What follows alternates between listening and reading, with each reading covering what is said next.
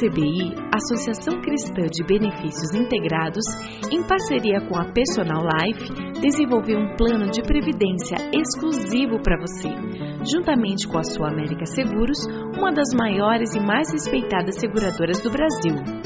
Nossas condições são diferenciadas, com taxas reduzidas e carregamento zero, proporcionando segurança de um investimento com alta rentabilidade.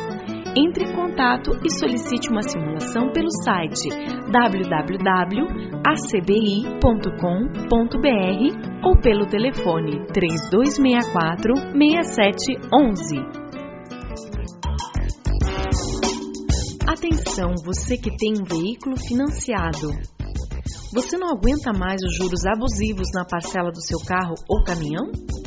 Com a Defesa Consultoria, você pode reduzir sua parcela. A Defesa Consultoria é uma empresa cristã e trabalha com transparência para ajudá-lo a reduzir suas parcelas. Portanto, não perca mais dinheiro. Procure a Defesa Consultoria do Passeio Público na Avenida Cândido de Abreu, 526, 12º andar ou pelo telefone 3085-5685. Temos um presente para você. O cálculo é inteiramente gratuito. Agende um horário pelo telefone e saiba quanto você poderá reduzir no valor da parcela de seu financiamento. Defesa Consultoria, a maior empresa de renegociação do Paraná.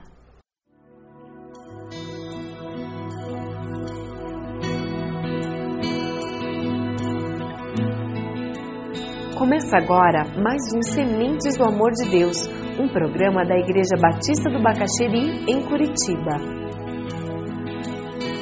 E hoje nós vamos estudar a, a bem-aventurança que está em Mateus 5, 9. Bem-aventurado significa feliz no grego. Feliz e Jesus está dizendo: feliz aquele que assim, aquele que vive. As bem-aventuranças, na realidade, elas falam de características do cidadão do reino. É isso que o Sermão do Monte fala. Jesus está dizendo: quem estiver no reino de Deus, quem for cidadão do reino de Deus, terá esse tipo de vida, essas características. E ele começa esse sermão falando sobre algumas características básicas dessa pessoa que pertence a esse reino. E é, nós queremos falar hoje sobre os pacificadores. Quando você vê Mateus 5, 9, você vê um contraste entre duas bem-aventuranças. Aqui tem no versículo 9: é bem-aventurados os pacificadores, pois serão chamados filhos de Deus. E Jesus está contrastando com aquela que começa no versículo 10: bem-aventurados os perseguidos por causa da justiça, pois deles é o reino dos céus. Bem-aventurados serão vocês quando por minha causa os insultarem, os perseguirem, levantarem todo tipo de calúnia contra vocês. Alegrem-se e regozijem-se, porque grande é a sua recompensa nos céus, pois da mesma forma perseguiram os profetas que viveram antes de vocês. Jesus contrasta duas situações em que eu sou pacificador, chamado de filho de Deus, mas olha, prepare-se, porque você vai ser perseguido e você ainda vai ser feliz por causa disso é interessante porque quando nós ouvimos falar de ser pacificador, nós temos várias ideias que vêm da cultura, que vêm do entendimento que nós coletamos ao longo da vida, né? Mas aqueles judeus que ouviam Jesus e o próprio Jesus quando ele falava disso, ele tinha na mente a palavra shalom, a palavra que era falada normalmente na cultura judaica. Shalom quer dizer paz seja convosco. Quando eles se encontravam, eles se saudavam dizendo isso. Shalom, paz seja convosco. É esse o tipo de desejo que as pessoas expressavam. A nossa cultura nós não temos isso. É, a gente pergunta tudo bem e quando a pessoa começa a dizer que não está tudo bem, a gente se assusta, né? Porque não era bem isso que a gente queria que a pessoa respondesse. A gente queria que a pessoa dissesse tudo bem e vá embora, né? Mas o, na cultura deles, a ideia é que você, na realidade, esteja abençoando a pessoa com desejo de paz. Paz seja convosco. Isso não significa uma paz em que você está liberado do mal simplesmente. Mas é a presença na vida da pessoa de coisas boas e agradáveis, desejáveis. No hebraico, a palavra paz não tem nela alguma conotação negativa. A palavra paz não significa ausência de conflito. Dentro do hebraico, a palavra paz traz em si a presença do bem. Muitos de nós, quando pensamos em paz, o que nós pensamos é em ausência de conflito. Mas quando Jesus fala sobre paz, ele fala em mais do que ausência de conflito. Ele fala em presença de coisas boas, na presença do bem. Ele não fala em uma coisa simplesmente amorfa, passiva, sem cor. Ele fala em algo bom. O ser pacificador é ser alguém que promove alguma coisa boa. É mais do que ser simplesmente passivo. É a alegria da presença do bem. Aí dá para nós entendermos um pouco o significado de Jesus ser o príncipe da paz. Ele não é o príncipe de simplesmente ausência de conflito. Ele é o príncipe da presença de algo muito bom, da presença do bem na nossa existência, paz na alma, paz entre os homens. Não foi assim que os anjos cantaram quando Jesus nasceu? Paz na terra entre os homens, boa vontade de Deus para com os homens. Glória a Deus nas alturas. Não é assim? É interessante porque Jesus, quando fala sobre paz, ele nos dá uma mensagem muito preciosa. Eu queria que nós lêssemos juntos, lá em João 14, 27. Deixo-lhes a paz, a minha paz lhes dou. Não a dou como o mundo a dá. Não se perturbe o seu coração, não tenham medo. Quando Jesus diz para você não se perturbar, ele não está simplesmente retirando a coisa ruim do seu coração, que é a ansiedade, a aflição e o medo. Ele está dizendo: A minha paz vos dou. Eu estou dando algo bom para você. Eu estou preenchendo esse vazio que ficou quando eu tirei a ansiedade com a minha presença, com o bem da minha presença. Deus não, não deixa a nossa vida vazia existencialmente, pelo contrário, Ele preenche a nossa vida de significado.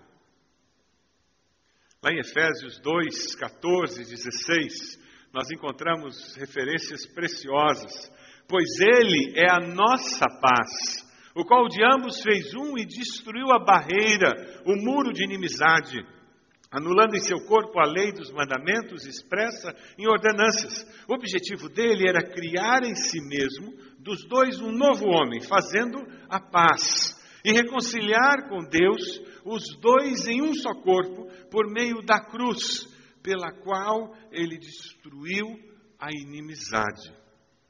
Pacificadores, esses bem-aventurados, eles são um em espírito com Deus são aqueles que promovem a paz porque eles estão preenchidos por alguma coisa boa que receberam de Deus, esse bem que receberam de Deus.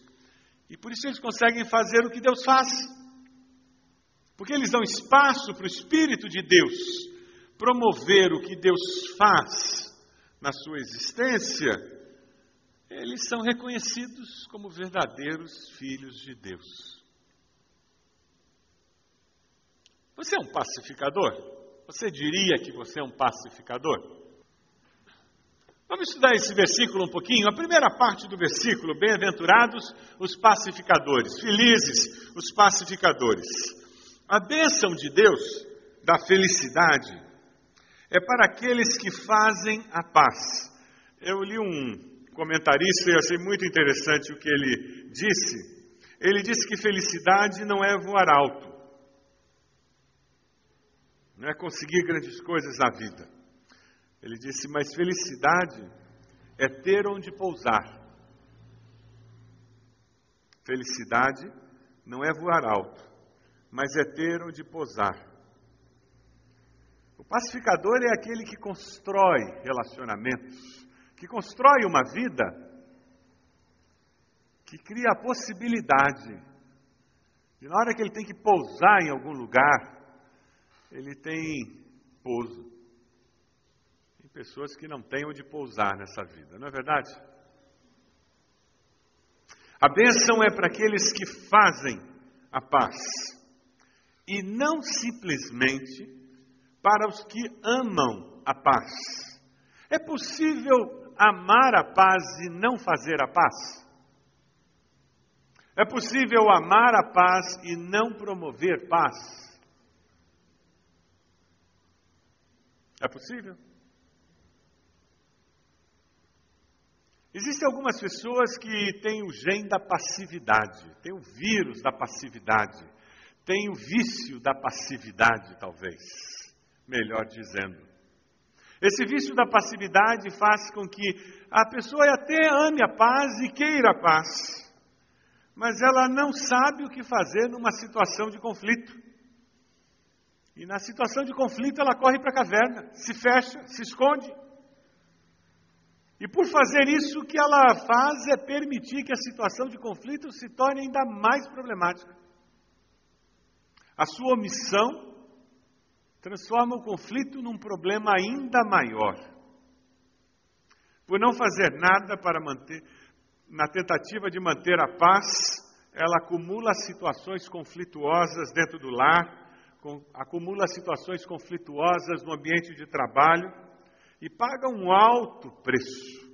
Ela nega-se a enfrentar a realidade. Você conhece pessoas assim? Quem sabe você é assim. A sua tendência é fugir de toda e qualquer situação de conflito, e a sensação é que fazendo isso você está promovendo a paz. Eu amo tanto a paz na família que na hora que eu vejo uma dificuldade no casamento, eu me calo. E eu deixo a esposa falar, eu deixo o esposo falar, esbravejar. E com isso eu tenho a ilusão de que eu estou ajudando a manter a paz no casamento. Mas a amargura está crescendo, os problemas estão se acumulando, os anos estão se passando e os problemas estão se tornando cada vez maiores. E aquele filho rebelde que nunca é disciplinado, porque eu sempre vou empurrando com a barriga o problema. Para não, ter mais discussão, finalmente ele parou de falar. Então, deixa para lá, deixa para lá. Já ouviu isso? E na falsa ilusão de que eu estou promovendo a paz em casa, eu estou acumulando conflitos para o futuro. Só que conflitos azedados, conflitos em conserva. Na empresa, então, decisões amargas, difíceis, precisam ser tomadas profissionalmente.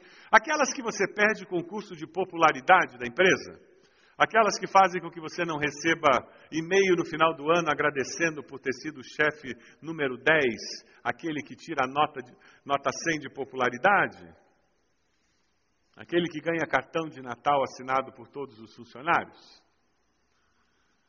E porque eu quero ganhar o título do chefe mais popular da empresa, eu não tomo as decisões que precisam ser tomadas. Só que mais adiante eu vou ter que lidar com um problema muito mais sério, que é ter que demitir metade dos funcionários. Porque as decisões amargas não foram tomadas e a empresa entrou em problema financeiro seríssimo agora. E agora não é mais uma decisão administrativa tão simples, agora é uma decisão de sobrevivência da empresa. Muitas vezes na vida profissional, nós nos iludimos achando que nós podemos simplesmente adiar as decisões, querendo promover a paz. Você conhece pessoas assim? Você é assim? Alguém que, querendo promover a paz, você não enfrenta as situações da vida, você não você foge de situações de conflito, de discussão, situações que são meio desconfortáveis. Alguns de nós têm muita dificuldade nessa área, outros não. Alguns são até belicosos, pagam para entrar numa briga. Não tem nada a ver com a briga, já entra de graça. Mas existem outros que têm muita proatividade nessa área.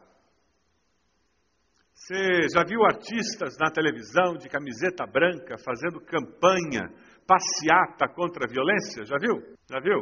É lindo, não é? A gente se emociona. Aí quando termina a passeata, eles vão para casa, fazem uma reunião para fumar baseado e cheirar cocaína, né? E eles fizeram passeata contra a violência. De quem que eles compraram as drogas? do crime organizado, que são os principais responsáveis pela violência. Isso é proatividade equivocada. Gente que ama a paz, mas não sabe promover a paz. É aquele pai que ama a paz, mas não sabe promover a paz, porque ele leva os filhos à ira. E por não seguir um princípio bíblico, ele irrita os filhos, com a maneira como ele lidera os filhos, como ele procura resolver os conflitos. É aquele marido que não sabe ser esposo, é aquela esposa que é pior que uma goteira em dia de chuva. Você já teve uma goteira pingando numa panela em dia de chuva? Pim, pim, pim, pim, a noite toda. São pessoas que querem a paz. Eu estou tentando resolver, mas a maneira como eu resolvo estraga. Mas existe uma maneira adequada de promover a paz. É disso que Jesus está falando.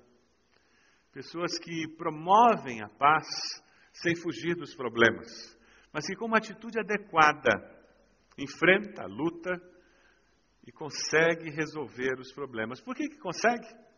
Os rabinos do tempo de Jesus, eles davam uma forte ênfase a essa questão de promover a, a paz, o entendimento deles é que promover a paz era a tarefa mais importante de qualquer ser humano, porque ele deveria estabelecer relacionamentos justos entre os seus semelhantes.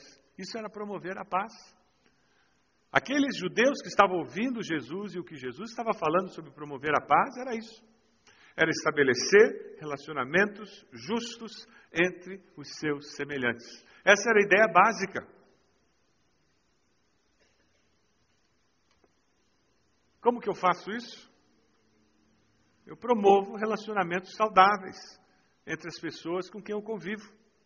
Eu me transformo num grande promotor de uma vida saudável em casa, na escola, na faculdade, no meu trabalho, na minha igreja. Quem promove uma vida saudável faz comentários desnecessários, faz fofoca. Quem promove uma vida saudável nutre amargura, ressentimento ou perdoa. Quem promove uma vida saudável procura a salvação eterna daqueles que não conhecem a Cristo ou fica indiferente. Quem promove uma vida saudável procura o melhor, procura ajudar as pessoas em necessidade ou fica indiferente. Vocês percebem os valores do reino de Deus presentes nisso? Em como que alguém pode ser pacificador e fazer diferença? Existem pessoas que estão sempre envolvidas em conflitos e disputas. Por onde ela passa, sempre tem encrenca. E tem outras que promovem amizade, reconciliação. Essas que promovem amizade e reconciliação estão fazendo a vontade de Deus.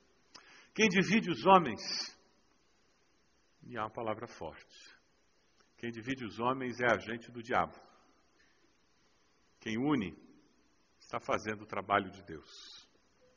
O que essa bem-aventurança fala é que quando nós promovemos a paz nos relacionamentos, nós fazemos o trabalho de Deus.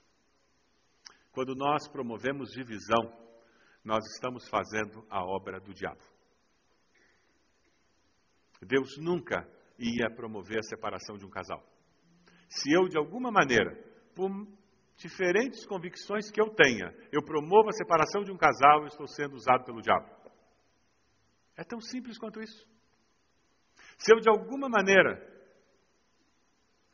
por mais errado que um pai uma mãe esteja, eu estou incentivando um filho a desobedecer um pai uma mãe, eu estou sendo usado pelo diabo, eu estou quebrando um princípio bíblico.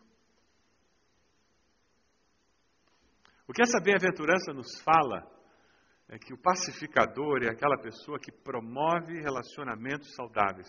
Ele busca melhorar o relacionamento das pessoas. Você promove a paz ou você promove confusão entre as pessoas? Você promove paz ou confusão entre as pessoas? Pensa nas pessoas que moram na sua casa. Você promove paz ou confusão? Pense nas pessoas do seu trabalho. Você promove paz ou confusão? Pense nas pessoas da sua família, da grande família. Quando você se relaciona com elas, você promove paz ou confusão. Quem sabe Deus hoje vai iniciar um novo capítulo na história da sua vida. E você vai dizer: Deus, a partir de hoje, eu quero ser feliz como o Senhor me desafiou. Porque eu quero ser alguém que vai promover relacionamentos saudáveis. Eu vou ajudar pessoas a viverem melhor, porque elas estão perto de mim. As pessoas vão chegar perto de mim e vão descobrir que tem um jeito de viver melhor, de viver mais feliz. Eu vou promover a paz nos relacionamentos delas. Não vale a pena, como moto de vida, objetivo de vida, é isso? Não vale a pena viver com essa meta? Eu vou me encontrar com pessoas e ajudá-las a viver com mais paz, a viver uma vida melhor, porque elas se encontraram comigo. Mas sabe, o versículo continua, dá uma olhadinha aí no versículo. Bem-aventurados os pacificadores, pois serão chamados de filhos de Deus. A bênção é para aqueles que se identificam com a pessoa de Deus, serão chamados filhos de Deus. É, a expressão filho de Deus é uma forma tipicamente hebraica, gente. No idioma hebraico não, não existem muitos adjetivos. Ah, frequentemente, é muito comum no hebraico, para descrever a qualidade de alguém, ao invés de usar um adjetivo, usar uma expressão como filho de. Então é, você coloca um substantivo e assim você tem Barnabé. Ele é o filho da consolação. Ao invés de dizer Barnabé, o consolador. Nós, em português, normalmente diríamos Barnabé, ele é o consolador. Mas no hebraico é muito comum você ter esse tipo de construção. Barnabé é o filho da consolação. É por isso que os pacificadores são filhos de Deus. São pessoas que têm essa qualidade. Ou seja, eles têm a qualidade de viver semelhante a Deus. Pacificadores são pessoas que fazem a obra que é o compromisso de Deus, o Deus da paz. Eles se identificam com a pessoa de Deus. Eles fazem, vivem de tal maneira que é como Deus vivendo. É como se Deus estivesse vivendo. Pacificadores. Nós nos identificamos com Deus promovemos a reconciliação do ser humano com Deus, promovemos a reconciliação do homem com o próximo. Como que alguém pode se reconciliar com Deus? Arrependendo-se dos seus pecados, reconhecendo é, eu sou pecador. Todos pecaram. Todos nós já cometemos algum pecado, é por isso que precisamos de um Salvador. Por isso Jesus morreu na cruz do Calvário. E quando todos nós chegamos a esse ponto de reconhecer o nosso pecado, Aí nós podemos encontrar o que? Perdão. Podemos encontrar salvação, podemos encontrar um novo começo. É nesse momento em que nós encontramos a paz com Deus, é nesse momento em que nós encontramos vida eterna, é nesse momento em que nós encontramos uma nova vida aqui. O nosso trabalho é levar pessoas a descobrirem que existe um Deus que ama todas as pessoas que estão na face da terra. Você quer ser usado por Deus para que pessoas conheçam a Cristo Jesus como Senhor e Salvador?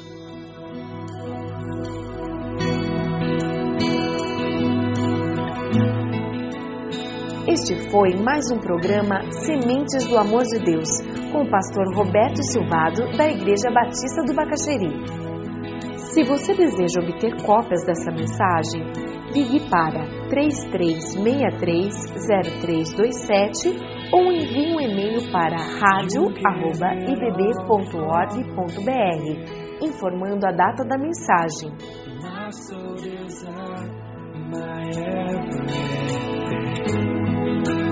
All I am is devoted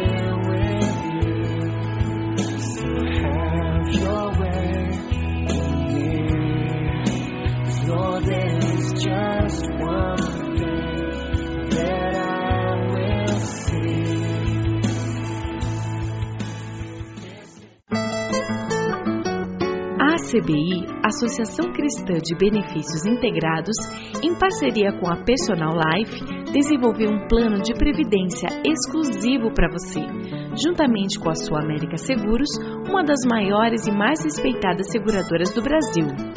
Nossas condições são diferenciadas, com taxas reduzidas e carregamento zero, proporcionando segurança de um investimento com alta rentabilidade. Entre em contato e solicite uma simulação pelo site www.acbi.com.br ou pelo telefone 3264 6711.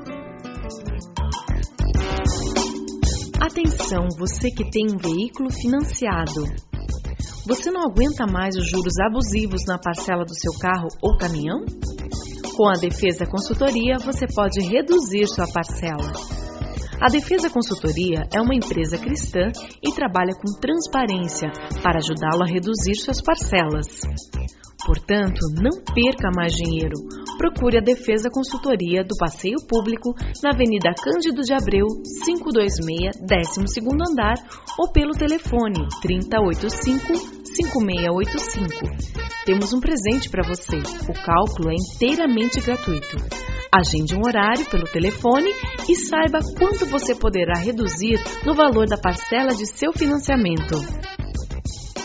Defesa Consultoria, a maior empresa de renegociação do Paraná.